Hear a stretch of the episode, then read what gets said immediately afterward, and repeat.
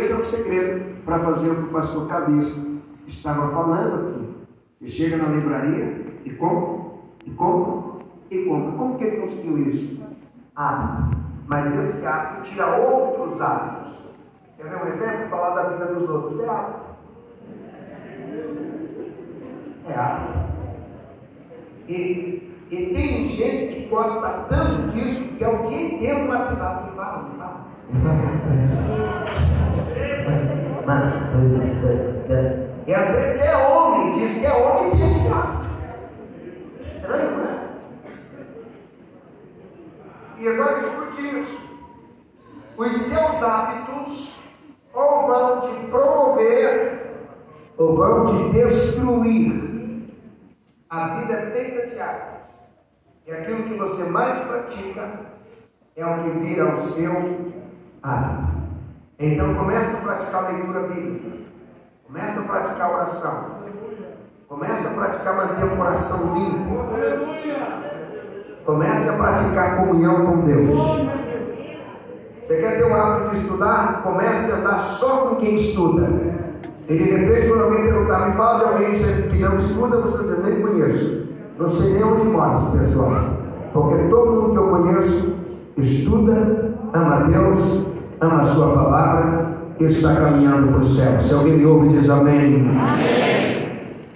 Bom, pastor Calixto falou comigo que o tema principal desse evento é a missão da igreja. A chamada. Vários assuntos já foram tratados aqui. Eu vou aproveitar o tempo que eu tenho para conversar com vocês sobre o nosso maior de todos os chamados. Qual é o maior de todos os chamados da igreja? Alguém pode me responder? Salvação faz parte. Qual é o maior de todos os nossos chamados? O maior chamado é a pregação, porque a salvação vem pela pregação. Aprove Deus salvar os crentes pela loucura da pregação. Então, o maior chamado nosso, o número um, é a pregação. Porque tudo que nós construímos foi com pregação. Primeiro alguém pregou, depois Madureira chegou na cidade. Primeiro alguém chegou pregando, depois a igreja foi estabelecida. Agora grava, pregar não é algo fácil. Eu vou repetir isso, porque tem gente que pensa que é fácil. E para pregar tem que estudar. A ideia de estudar para pregar também não é humana. Se alguém te contou que a, história, que a ideia de estudar para pregar é uma ideia que o profeta tal trouxe, é uma ideia que o seminário trouxe, que o bispo Samuel Ferreira pediu, que, que o bispo Primares é, ele exigiu isso, ou que o pastor Calixto é o exigente, está enganado. A maior exigência de estudar para pregar, de aprender primeiro para pregar depois, vem de Deus. Deus é o primeiro que exige isso. Você não pode abrir a boca para pregar sem antes você aprender. E a pregação é algo tão complexo. Pastor, por que é complexo? Porque ela tem muitos detalhes. Que quem não conhecer os detalhes jamais vai conseguir pregar com excelência. Você precisa aprender. A pregação é tão nobre que quando Deus se fez homem, ele se fez o quê? Pregador. Para você ver que o negócio é nobre, não é um negocinho comum. Para ter um grande pregador na terra, o próprio Deus se fez homem. Ele se fez humano. É importante você ir anotando o que eu vou te passando para você pegar e levar esse conteúdo. Porque o conteúdo que eu vou ministrar para vocês durante esse período que vamos estar juntos, ele não vai servir somente para você pregar no culto da igreja. E também esse não é meu interesse nem de Deus.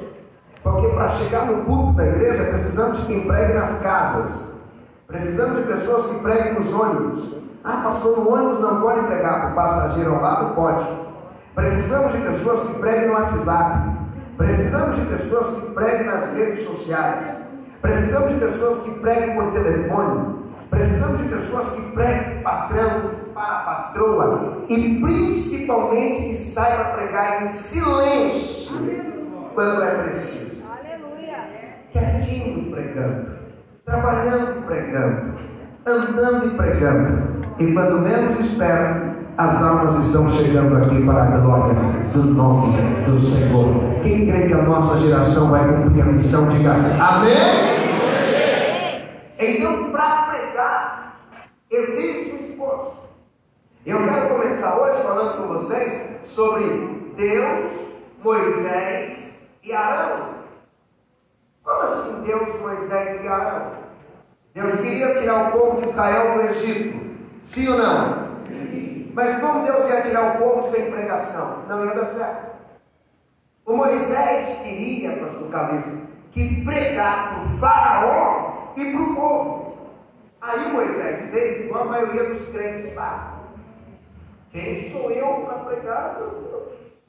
Ainda mais mais São José. A misericórdia nas pernas dele. Ai, Jesus, quem sou eu? Ai, e tem homem lá que sabe muito. Uh, misericórdia.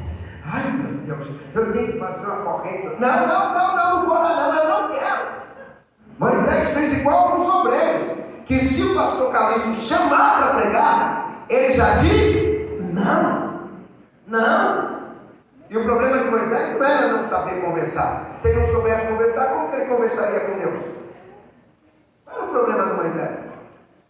O problema de Moisés era um nível de exigência muito alto dele mesmo para fazer as coisas. E eu vou falar algo que alguém não percebe, às vezes, no texto. O orgulho dele foi muito grande. Moisés foi muito orgulhoso. E às vezes o que não deixa você pregar é o seu orgulho.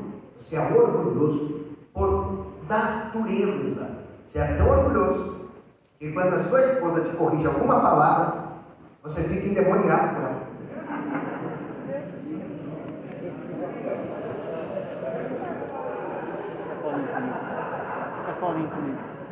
Você é tão orgulhoso, tão orgulhoso, que se alguém falar para você que você errou um texto, você pega até a sua alegria. O Moisés era orgulhoso, muito. Deus chamou Moisés. E olha o que diz o texto, capítulo de número 4, do livro do Êxodo, e o verso de número 10. Disse Moisés ao Senhor: Ó oh, meu Senhor, eu não sou eloquente. Eloquência é o dom natural da fala. Eloquência não tem a ver com a Bíblia diz que Deus levantou o profeta Isaías e pegou esse profeta e fez dele um grande mensageiro. E ele falou sobre o Messias. E ele disse que nasceria de uma virgem. Não, isso não tem a ver com. Eloquência não é falar ritmado. Eloquência não é pregar nesse estilo que eu estava fazendo aqui, como às vezes alguém que parece que está ouvindo algo, algo a uma pilha, a uma bateria que engata marcha e nem pensa mais.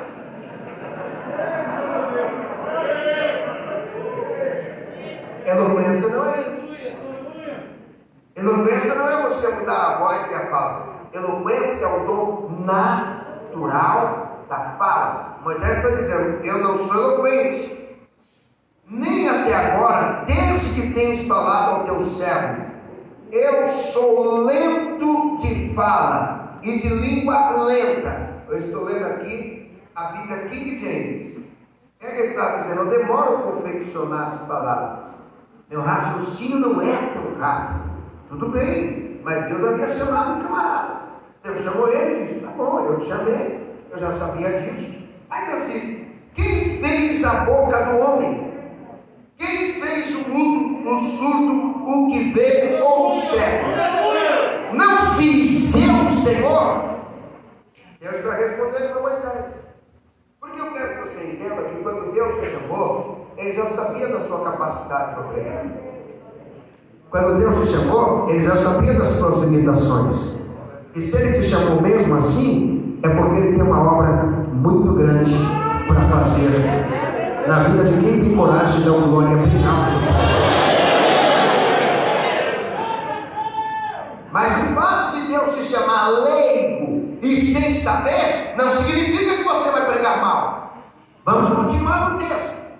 Olha o que Deus diz para Moisés. Olha o que Deus diz. Portanto, vai e eu serei com a tua boca e te ensinarei.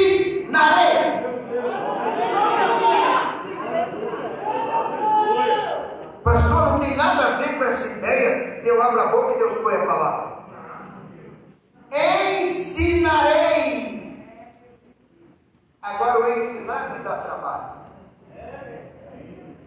Eu para aprender eu apanhei. Alguém mais apanhou? Eu para aprender, eu cheguei na escola nos anos 90, os professores até gritavam. Eu ouvi gritos.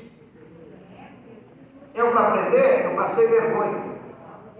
Para aprender, eu errei. Alguém sofreu para aprender? Então, quando Deus disse para Moisés: Te ensinarei. Aí Moisés já pensou no seguinte: rapaz, esse negócio aí dá muito trabalho. Dá trabalho. É igual quando diz: vai ter um é bom. Os orgulhosos disseram: não, não, isso é canseira dele. Não, você tá, chega na igreja cedo, sai tarde e anota coisa. Não, não, não, não. Não, não, vou não, vou não. Esse seu marido orgulhoso que você trouxe na marra, ele já pensou logo nisso. Às vezes você tem que dizer lá para ele, ó, vai, porque senão não vai ter.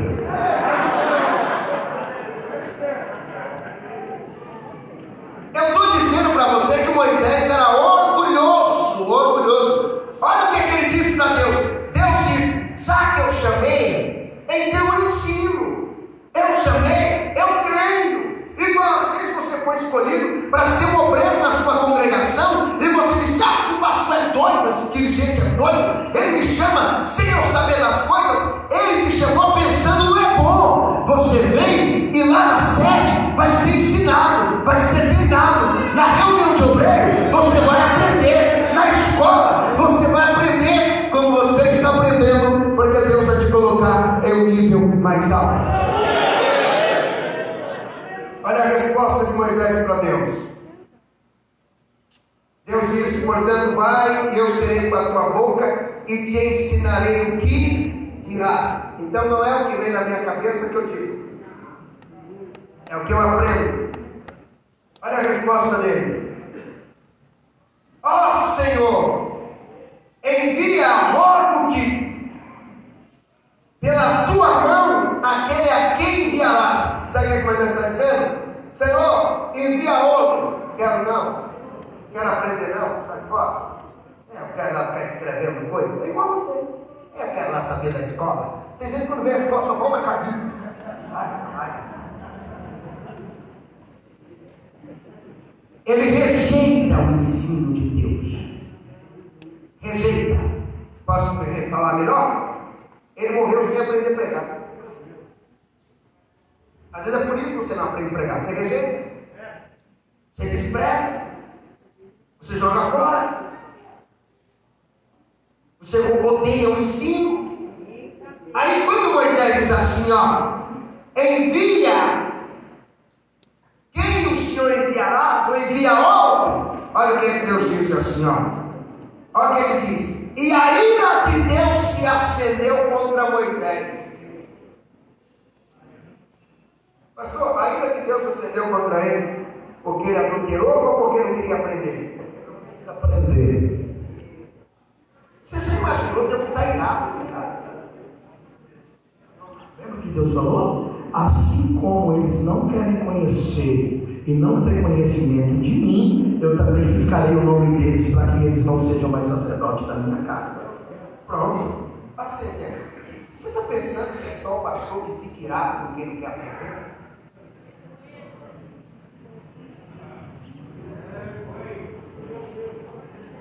Você está achando que é só o líder da igreja que fica irado porque ele quer aprender? Você está achando que é só sua mãe que olha para você e fica irado porque você não quer aprender? Você está achando que Deus está irado, está escrito. A ira de Deus, quando Deus olhou, Deus disse: Olha, eu te ensino, mas eu não quero. O quê? Imagina os anjos, olha o que ele está fazendo, um irado. Não estou exagerando. Deus está irado com muita gente nas igrejas hoje em dia. E pode parar com essa sua religiosidade de achar que Deus está irado porque tem pecado. Deus está irado é porque quem pode libertar as pessoas se recusa a aprender para ensinar.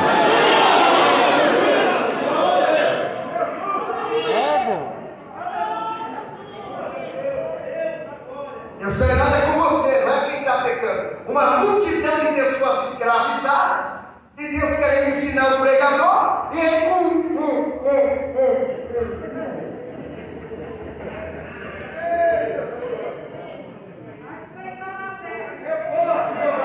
Quando a ira de Deus se acende, olha o que é que Deus faz, irado, Deus irado.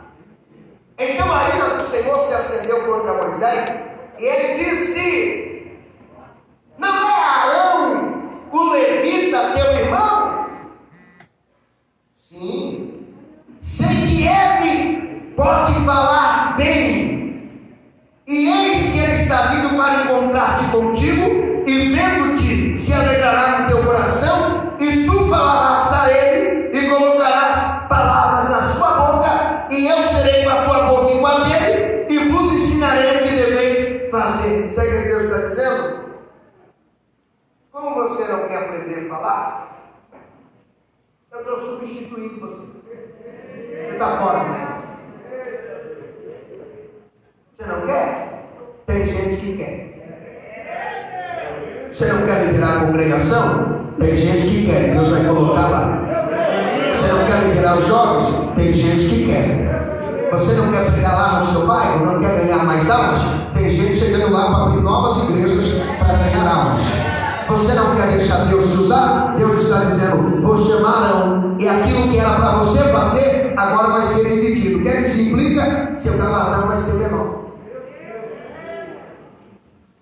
Vamos parar de pensar o que Deus iria ensinar para Moisés? Presta atenção. Moisés tinha que falar com o Pará.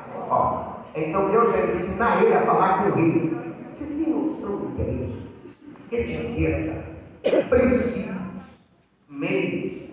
Ah, Moisés tinha que falar com cerca de 3 milhões de escravos. Deus estava treinando ele para falar para a massa. Você tem noção do que é isso? Ele rejeitou. Moisés tinha tanto problema de falar que lá na frente, um dia Deus falou, vamos ver se ele aprendeu alguma coisa com a lição. Deus disse, Moisés, o povo está com sede, vai lá e fala com a pedra.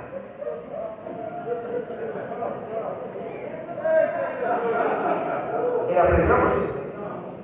Como que é, pastor? Que desgraça. Não aprendeu nada. Foi lá e fez Bateu na pedra. Então manda ele falar e vai lá e bate. Ele bate. Tem um monte de obreiro que é assim. Deus manda ele falar com a igreja e só chega lá e bate. Igual Moisés.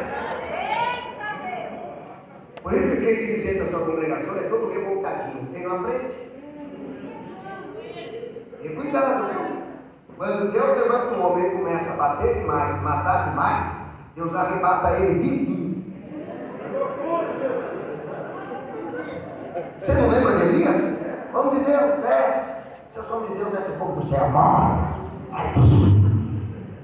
Vem o outro disse, homem de Deus, por favor. Eu estou cumprindo ordem, eu sou militar. Eu não quero prender o senhor, eu vou cumprir. Se eu sou de Deus, morre, você deve. Oh! Deus não disse, não, vou arrebatar você, você vai matar todo mundo. Não, não, vai seguir você. Né? Já tem gente dizendo, Gente aqui. Tem alguém para ser arrebatado aí que você conhece?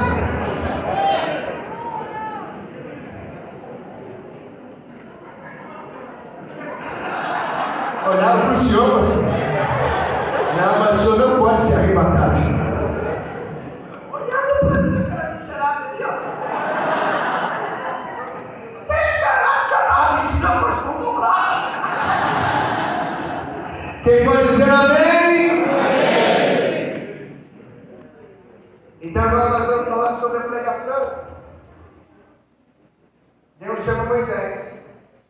Mas quando Deus chama Moisés, Deus já tinha um público para ele. Diga para alguém, tem um público para você. Tem um público para você. chama, põe na cabeça. E tem gente que até hoje não entendeu isso, eu também não entendi. Eu achava, quando eu lia Marcos 16 e 15, e por todo mundo, que eu tinha que sair viajando o Brasil inteiro pregando. E depois as outras nações. Eu levei isso tão a sério que quando eu tinha 20 anos, eu já tinha viajado mais de 20 estados. E tudo de ônibus. De ônibus, não, tem que ganhar, tem que ganhar, que ganhar. Depois comprei um gol quadrado com 21 anos. Eu saí de São Paulo sem ar-condicionado, sem nada. Fui até Palmas dirigindo e pregando. E estava aqui indo por todo mundo. Quando Jesus disse isso, ele não disse isso para uma pessoa só. Ele disse isso para uma equipe. Não é eu que vou por todo mundo, somos nós. Quem aqui conhece o Grajaú? Pouca gente. Se o Grajaú depender de você, ninguém vai ser salvo lá não. Mas, pastor, por quê? Vocês não precisam ir pelo Grajaú. Eu já estou lá. Quando você vai pelo seu bairro, eu vou pelo meu, o outro vai pelo outro, o outro vai pela Bahia, outro. Agora sim, de repente, nós vamos por todo o mundo pregando o Evangelho. Eu achei que era eu. Porque eu não entendia nada de identificar quem é o público. Eu também achei que eu tinha que ganhar todo mundo, eu tinha que saber pregar para todos os públicos e pregar para todo mundo o tempo inteiro. Eu achei que era assim que tinha que. Porque eu não entendia que o ministério ele tem foco e tem público. Você está achando que Jesus ficava triste quando Herodes não ia nos cultos dele? Não.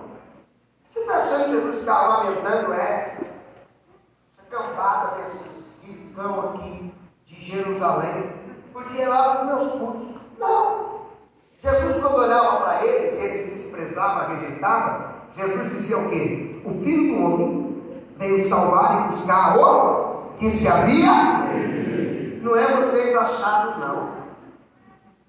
Não é vocês religiosos, santarrões, são os bonzão, que tudo é pecado, que tudo é errado, que como mosquito engole um camelão. Jesus não é com vocês, não é sobre vocês.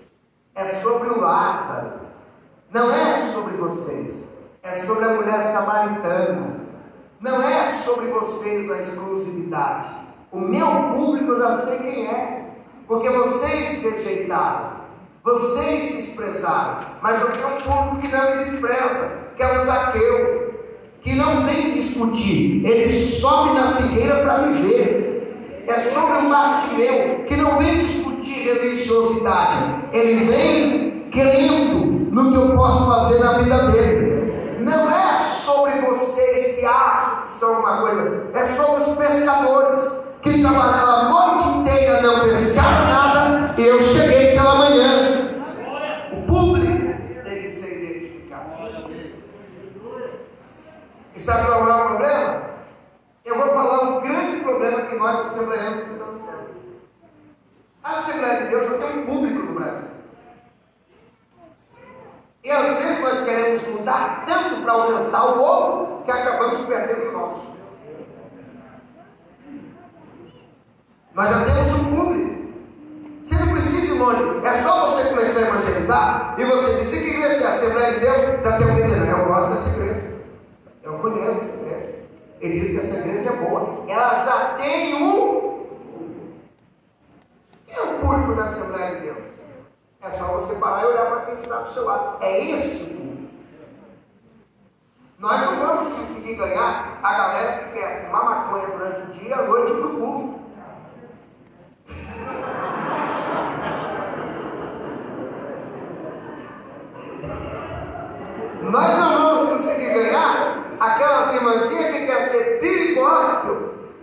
participar das, das coisas da igreja. Não!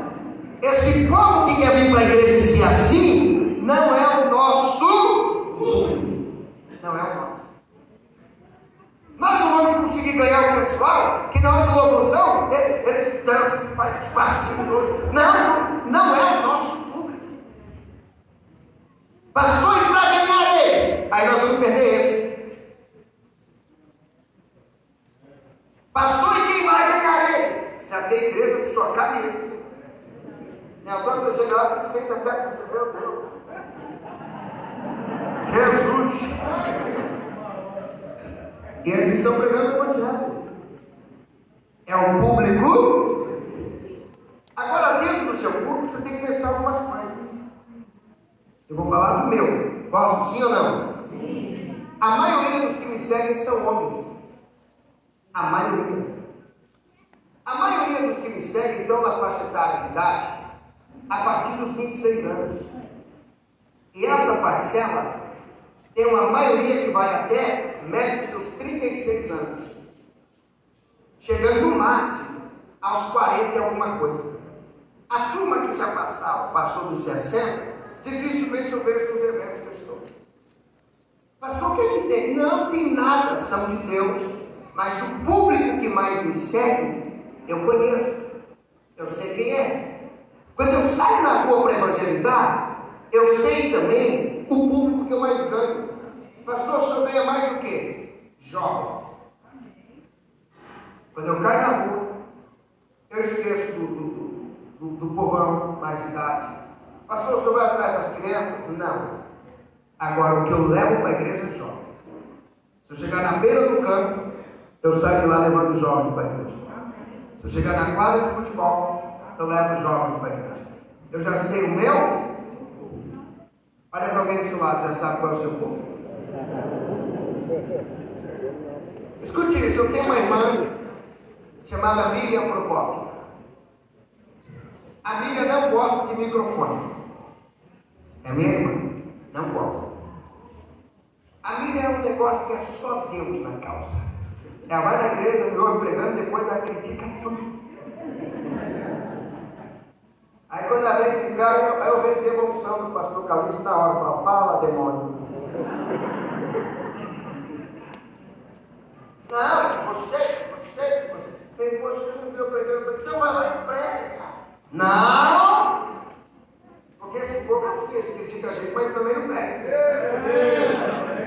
Aí um dia ela disse, olha, dá uma palavra um que eu tenho aqui. Aí eu quero saber se o grupo tem a ver com o meu público. Você sabe que tinha no grupo dela? Só mulher que levou ponta na cabeça.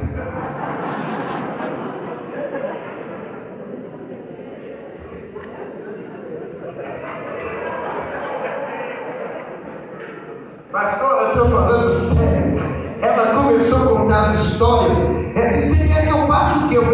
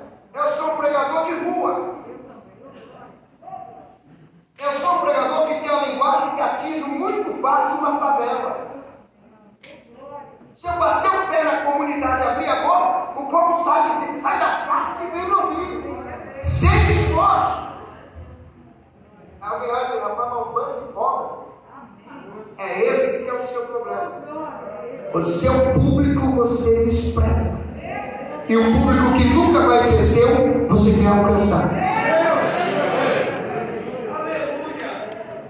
Você lembra de Paulo? Lembra de Paulo? Qual era o público de Paulo? Nós, os gentios, quem? Quando Paulo pensava no meio dos judeus, o que acontecia?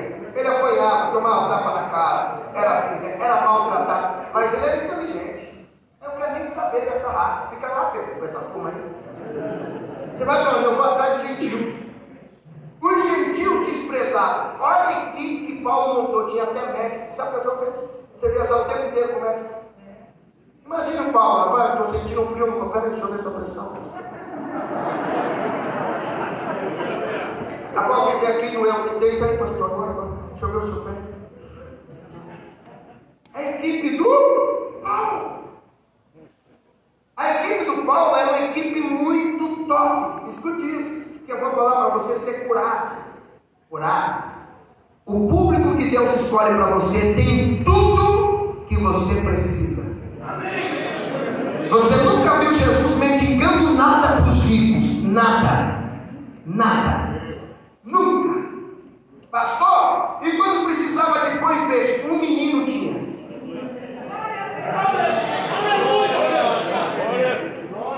Mas às vezes, obreiros, isso aqui é bom para pastores, dirigentes de congregações. Às vezes você está lá no bairro desprezando o bairro. É, aquilo não funciona, aquilo não dá oferta, aquilo não dá nada. Porque você é o problema da igreja.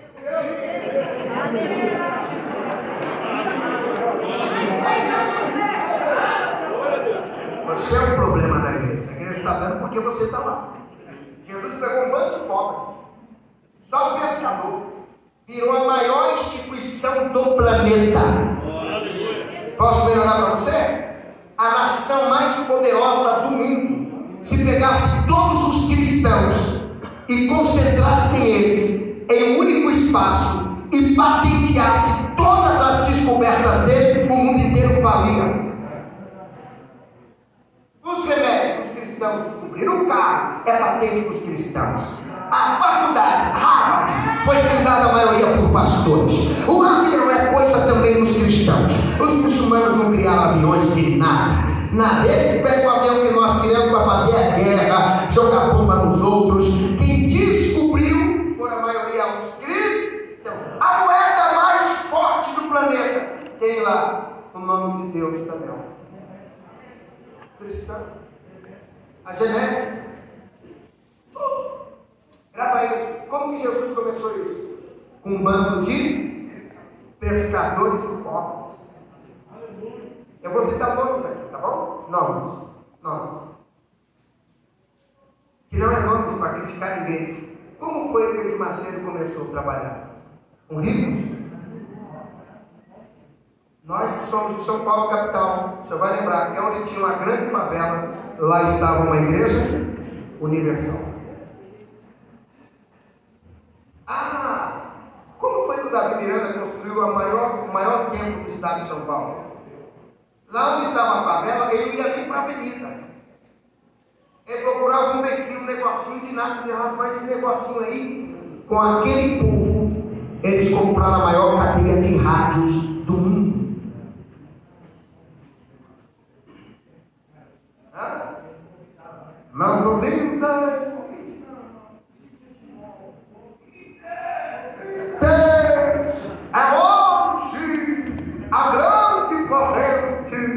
na baixada do Grifé. Vocês estão, quem conhece a rua Ponte Sargento? Ele começou lá, aquela rua é famosa por causa dele. O povão ia para lá, para os cultos. Aí começaram a montar barraquinha para vender coisa para os crentes. Da barraquinha foram alugando as lojas. Ele morreu e a rua Ponte Sargento está lá. O que, que Davi Miranda fazia? Ele focava no público. Quem era o público dele? a mulherada que não depila nada. Pastor, como que fez um povo desse? Olha o que ele fez com esse povo. Quando ele via um bigode, ele já dizia: pode sair daí, demônio.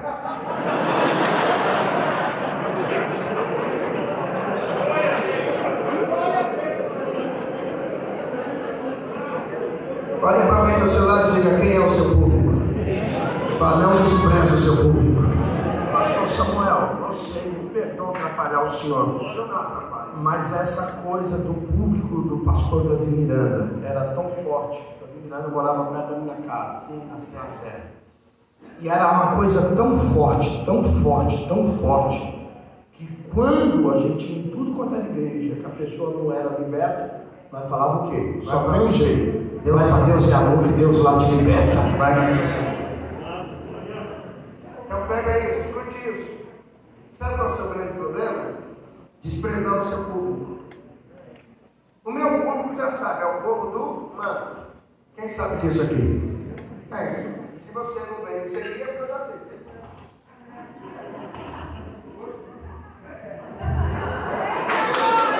Você já me conhece. Teve uma época que eu pensei em deixar esse público. Não, eu não sei só ficar pregando mensagens explosivas. Eu sou palestrante, tenho formação nisso. Eu dou aula de palestras. Eu treino médicos para dar aula em faculdades. Eu treino políticos que vencem em eleições. Eu vou ficar pregando.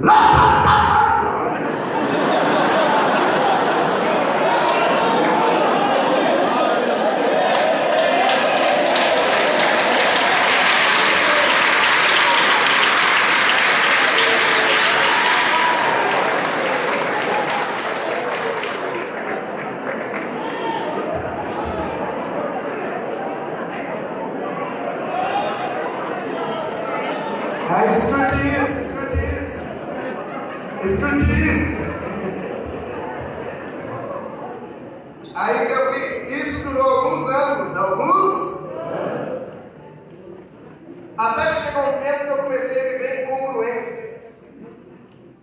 Na minha igreja eu era um palestrante e nos congressos eu era pentecostal.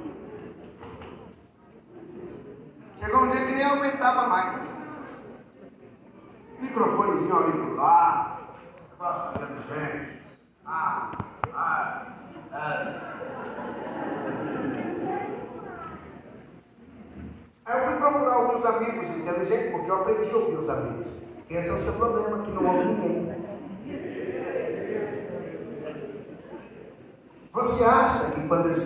Seu pastor, você acha que eu fico calado?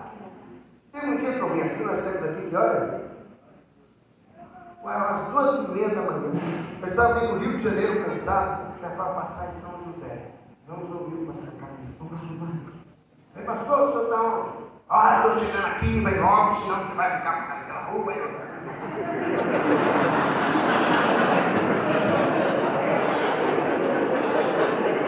O senhor estava aqui, não é? Eu cheguei aqui hoje, eu vou embora. Se você chegou aqui, não. Quando cheguei aqui, ele me deu uma aula aqui no negócio. Eu pedi para ir embora. Quem pediu para ir embora? Eu pedi para ir embora. Eu vou ficar louco aqui. Eu falei, não, você está me deixando doido. Ele me passou um segredo que eu nunca tinha ouvido antes. Nunca. Agora pergunta se eu estava querendo discutir alguma coisa. Estava querendo aprender. E Deus te conta algo para você que é obreiro e não consegue extrair nada do seu pastor. Porque se eu estou aqui, eu já tinha sugado tudo. Ah, mas eu sou bom nisso. Bom? Ah, eu nunca deixei meu pastor sair de perto de mim sem eu fazer uma pergunta. Ah, tá. Eu, em terminado de pregar assim, ó, meu pastor, eu sempre você sentar nas primeiras cadeiras. Primeiras. E não se assuste com o que eu vou falar, não. Nas primeiras cadeiras assentam as elites. Elites. Se você tem esse hábito de procurar as primeiras cadeiras, pode comemorar, porque você é inteligente. Se tem dúvida, vai numa palestra paga e pergunta qual é o preço das primeiras cadeiras. E pergunta qual é o preço das últimas cadeiras. Às vezes nem preço tem as últimas. Eu já fui em evento que essas primeiras aqui custavam mil. E as últimas? 80 reais. Quando Anthony Robbins veio no Brasil, essas primeiras cadeiras estavam custando cerca de 11 mil reais. Do meio para lá, 5 mil. Eu tinha pego de 5 mil e eu queria vir para as primeiras. Quando eu fui me aproximando, o senhor meu o seu crachá. Aí eu falei, não, tá bom, obrigado. Sempre procurei sentar perto e fazer o quê? Perguntas. Perguntas, porque quem quer aprender, pergunta. Quando eu ando com alguém que só fica me elogiando e não pergunta nada, eu já começo a pensar, tem demônio nisso. Tem, tem coisa ruim aqui, coisa boa não tem. Porque as pessoas que te admiram loucamente são aquelas que depois te odeiam loucamente, na mesma loucura, no mesmo desequilíbrio. O inteligente, ele vai chegar aqui e falar, pastor, mas como o senhor preparou aquele ensino daquele Não, pastor, me explica, me ensina. Você quer saber uma coisa? É tudo que o pastor deseja ouvir do obreiro. O pastor não deseja ouvir o obreiro. É, é a de Deus. É, que palavra, é? Pastor quer ouvir o seguinte, pastor, me ensina a pregar desse jeito. Ensine. Você quer aprender mesmo? Vai ensinar. Procuremos amigos, eles começaram a conversar comigo. De repente disse, Procópio, um deles, nem nome tinha. Era mais meia boca que tinha. Mas na hora de ouvir, eu vou ouvir todo mundo. Eu gosto de ouvir alguém que não pensa quase nada. Para ver. Alguém que pensa, alguém que pensa muito. Esse que não pensa quase nada, ele diz assim, pastor, o senhor já tem mais de 20 anos pregando para esse público. O senhor já parou para ver quantos milhões de pessoas o senhor atinge com essa mensagem pentecostal explosiva. Eu disse, não é elite. Ele falou, como não? Se tem deputados que te seguem, senador que te conhece, empresários. Esse tornou não, jogador fulano de tal, lembra que está te procurando? Não, não, não.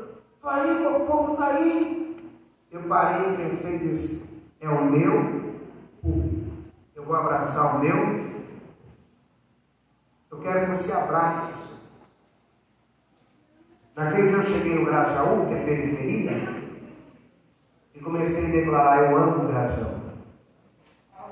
Eu amo esse lugar. Esse lugar é o lugar da abundância, é o lugar da prosperidade.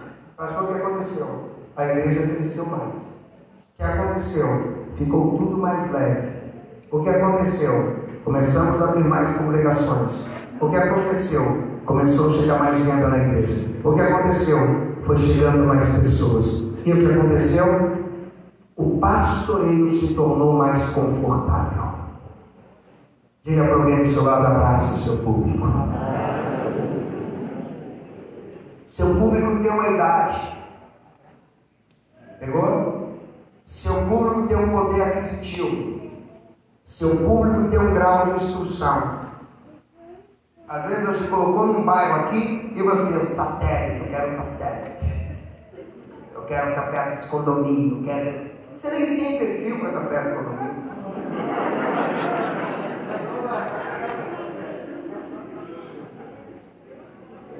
Quero uma igreja top. Nem você é top.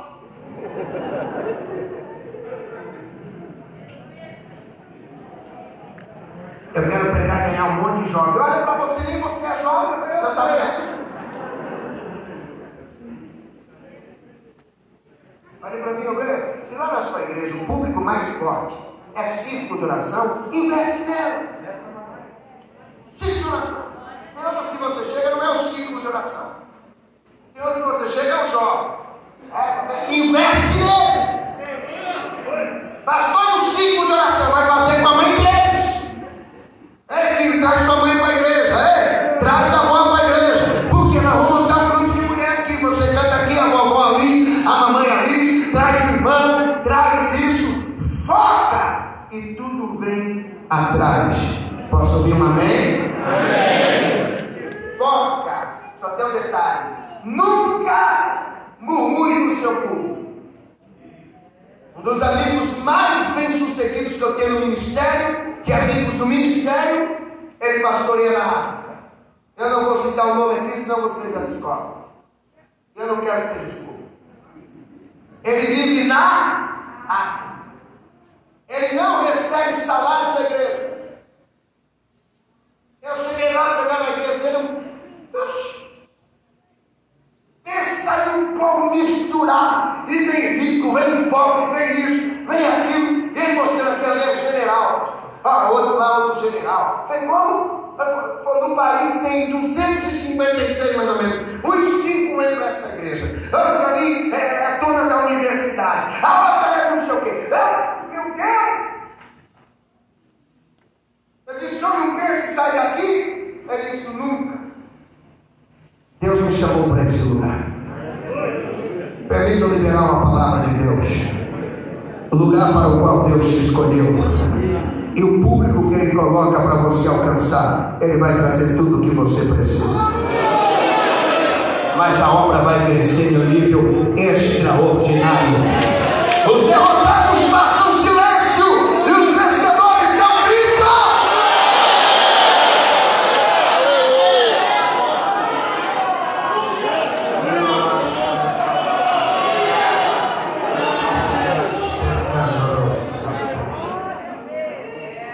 Escute isso, pregador. Identificou seu público? O meu público é o humano, talvez o seu é o do ensino. Pastor, qual é o melhor? Nenhum. Para você, o melhor é o seu ensino. Para mim, o meu é o melhor do humano. Talvez o seu público é o público da revelação, da profecia. Não está me mirando. Cadê as pregações dele? Não tem. Mas procura as revelações dos milagres. Mas ele sabia pregar. Sabia? Mas ele tem uma das mensagens que eu nunca mais esqueci. Ele pregando sobre a vida de Jesus. Ele fala como foi nos dias de Noé, nos dias de Ló, pregando. Preste bem atenção. O seu público é essencial. Agora deixa eu, eu ampliar mais isso. Isso não se trata só de igreja de reino de Deus. Isso se trata de tudo, de venda, de negócio, de tudo. Às vezes você é um camarada que tem tudo para ficar um carro usado.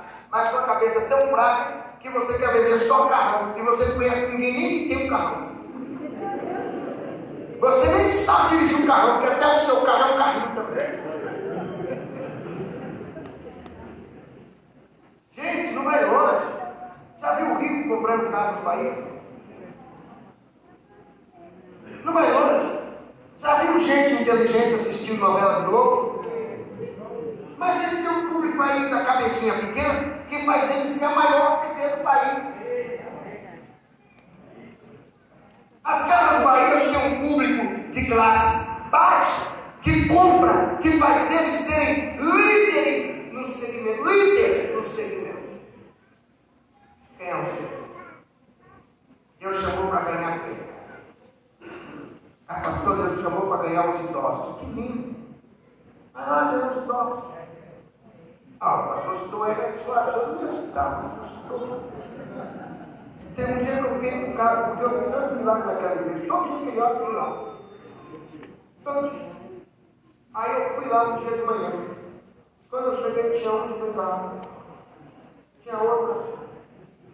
Aí eu procurei. Eu falei, já entendi porque tem milagre. Eu falei, meu público não vai ter esse milagre, não. Esse público não vai na minha igreja. Quando chega lá os idosos, eles nem conseguem ficar muito preocupados de bate palma. Furioso!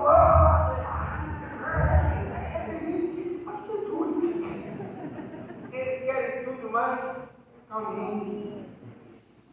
Estou seguindo.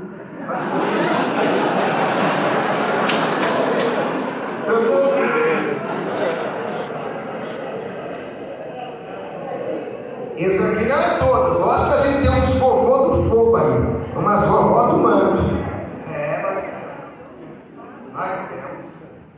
Mas não é a maioria. E ele com essa equipe aí dos vovô e das vovó, ele é o pregador número um da televisão mundial, para quem não sabe. Mundial.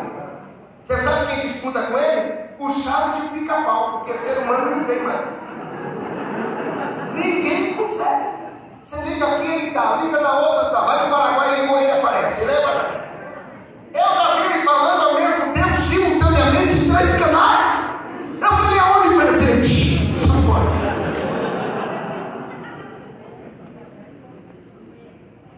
Diga para o meio do seu lado, nunca mais. Despreza seu público.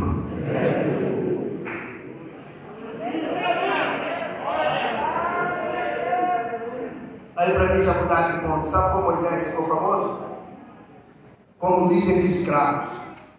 Só a miséria do Egito. Só o povo quebrado. Só o povo falido. Mas Moisés era tão inteligente que quando Deus disse para ele, olha, esse povo aí, pobre que você está pensando, tudo que céu que do Egito, esse povo é capaz de construir um tabernáculo de ouro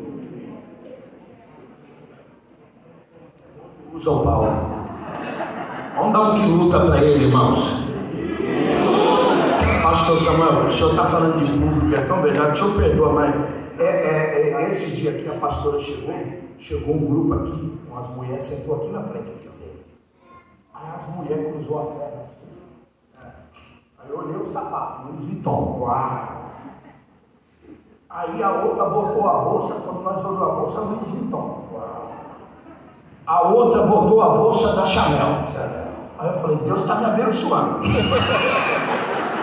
Aí quando foi daqui a pouco, eu comecei no monte, eu vi que as minhas Aí um olhou para o outro e tal, cochichou, cochichou, cochichou. Tipo assim, o pastor que falou para nós, não é esse doido não. Aí daqui a pouco eu cochichou, com a outra aqui, cochichou, a pastora ficou, elas saíram de fininha aqui e foram na outra igreja aqui. Elas entrou na igreja errada. Pode aplaudir bem forte.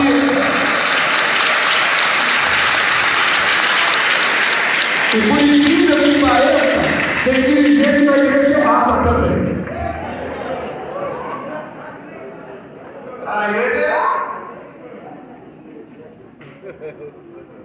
Grava isso no seu coração para a tua vida e para sempre tudo aquilo e todo o povo que Deus tem para você vai ficar contigo.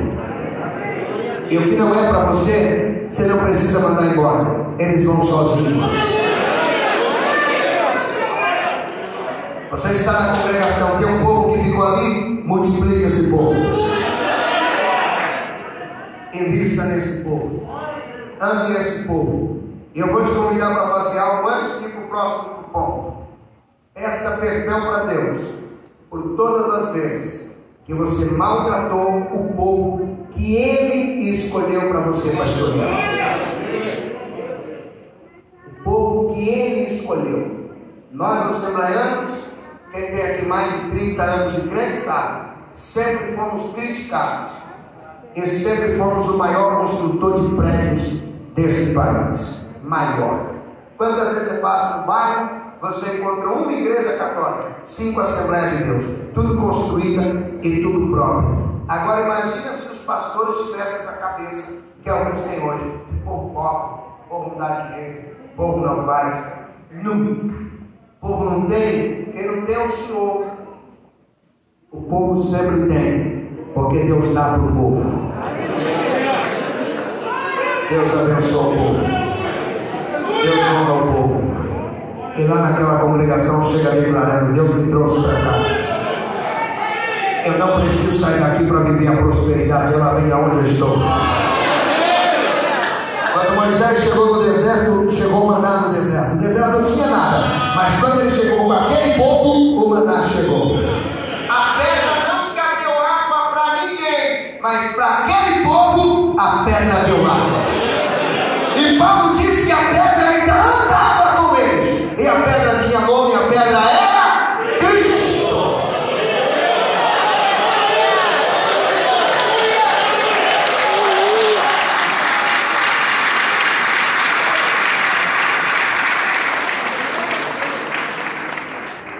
Depois que você identifica o seu povo público, agora você tem que ter uma mensagem para esse público. Por exemplo, minha irmã um monte de mulher que tomou esses negócios na cabeça. Essas mulheres não querem uma mensagem, recebe fogo. Não, ela quer alguma coisa que alivia a dor. Ela que ouvir alguém dizer, eu sei quanto dói ser traído. Mas Jesus te restaura hoje.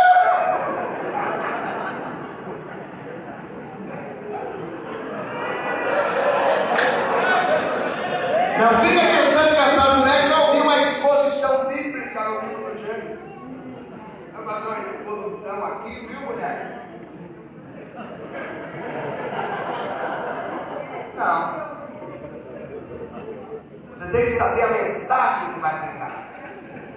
O texto bíblico que você vai interpretar. Pastor, quem que prega para uma mulher dessa? Débora.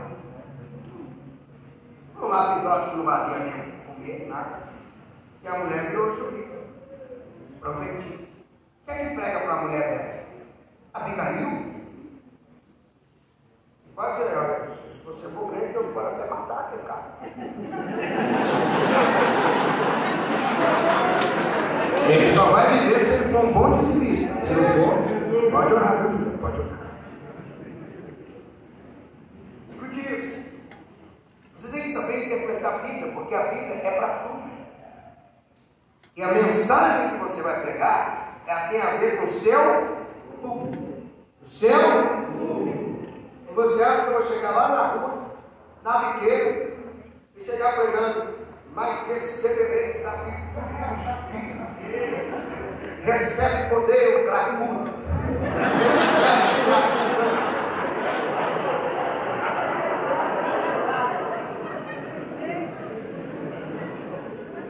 Não, não é essa a mensagem. Esse livro que você tem na sua mão ele tem tudo. Por isso que o livro não pode ser uma brincadeira. Se eu não me engano, Einstein disse que Deus não joga nada. E você às vezes quer fazer como se fosse uma carta de baralho. Ah, eu sabe o branco. Aí às vezes sai aqui no branco. É, Deus não quer falar não. Aqui não é brincadeira. Por isso Deus disse para Moisés: Eu te ensino que vai falar. Mas o ensino requer uma interpretação. Quem é que é formado em direito? Tem alguém? O senhor é formado em direito. O senhor precisa interpretar a lei, sim ou não? Mas o professor ensinou. Então Deus ensina e você vai saber interpretar. A interpretação. Existem dois níveis de interpretações. Dois. Primeiro nível da hermenêutica. Eu quero começar pela hermenêutica. Que é o nível mais suave, mais leve. Você pode fazer. Qualquer um que se esforce um pouquinho faz. E depois há outro nível mais profundo da exegese. Exegese tem a ver com cavar, extrair, arrancar profundamente. É você mergulhar no Deus é o grego, o hebraico, o aramaico, as línguas originais, o latim, as filosofias, os pensamentos. Então você tem que saber interpretar o texto. Porque a Bíblia, ela foi colocada para nós até fora da ordem cronológica. Eu acho maravilhoso isso. Porque isso força o nosso cérebro a estudar, a pesquisar para colocar em ordem. Não é à toa que as cartas de Paulo, você pode colocar todas no livro de Atos dos Apóstolos. Pega todas e encaixa aqui dentro. Está resolvido. Pega os profetas menores e encaixa ele nos livros de Esdras e Neemias, que você entende tudo. Pega Daniel e coloca lá também pertinho. Ah, mas é, está fora da ordem. Para você organizar para você trabalhar. Você tem que entender as linguagens da Bíblia. Uma metáfora. Você tem que entender uma símile, uma parábola,